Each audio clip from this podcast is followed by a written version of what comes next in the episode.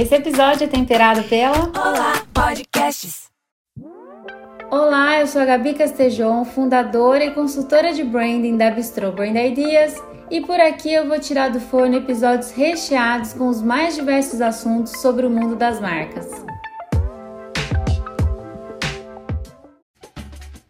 Foi tanta ativação de marca de bom gosto nesse carnaval que eu resolvi criar um bloquinho especial contando qual foi o meu case favorito para cada um dos nove quesitos de avaliação das escolas de samba.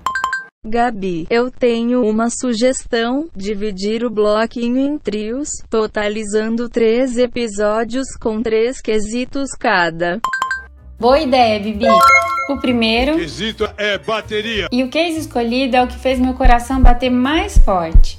O Hospital Tibério Nunes, no Piauí, fantasiou bebês prematuros internados e fez um ensaio fotográfico muito fofo. Segundo uma das enfermeiras, o objetivo foi amenizar a angústia dos pais que não curtiram o carnaval esse ano.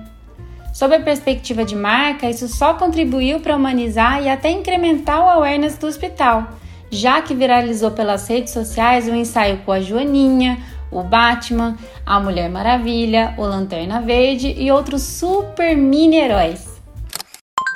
Eu coloquei o link que leva para um post com todas as fotos dos bebês Gucci Gucci lá no Instagram da Bistrô. Quesito é enredo. E para o quesito que avalia como uma história contada, o meu escolhido foi o Bravoz, que é um projeto multimídia do Bradesco em que a marca promove encontros e dá voz a artistas negros. E para o carnaval eles trouxeram um papo super bacana com a cantora Margarete Menezes e a bailarina e coreógrafa Tayana Cerqueira. Para mim, esse case tirou Nota 10. um enredo ao escolher o timing perfeito para dar destaque a duas mulheres que são ícones do carnaval, trazendo elementos do que o banco oferece. Eu sou a grande investidor da minha própria carreira.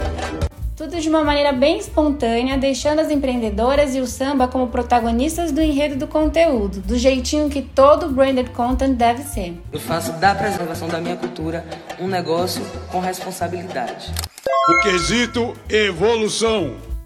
A minha nota 10 vai para a Uber, que vem temperando a sua estratégia de comunicação com esforços em garantir a segurança e respeito nas relações entre passageiro e motorista. Primeiro, eles comunicaram o lançamento do U Audio, que permite motoristas e passageiros a gravarem conversas das corridas para reportar para Uber situações de ameaça, assédio e preconceito. É legal citar que esta iniciativa faz parte do U Ajuda, que funciona assim. Durante a corrida, se tiver uma parada longa e inesperada, o app envia alertas para buscar o passageiro. E no carnaval, a marca tirou da garagem uma campanha com frases como: Você é do bloco dos assediadores, racistas ou LGTB-fóbicos? A Uber não é para você. No quesito que avalia se houve algum buraco entre as alas, para mim, a Uber pavimentou muito bem a sua estrada de branding nesse carnaval. E esse foi o primeiro trio do bloquinho de case de carnaval. Nos próximos dois episódios eu vou falar de mais seis quesitos.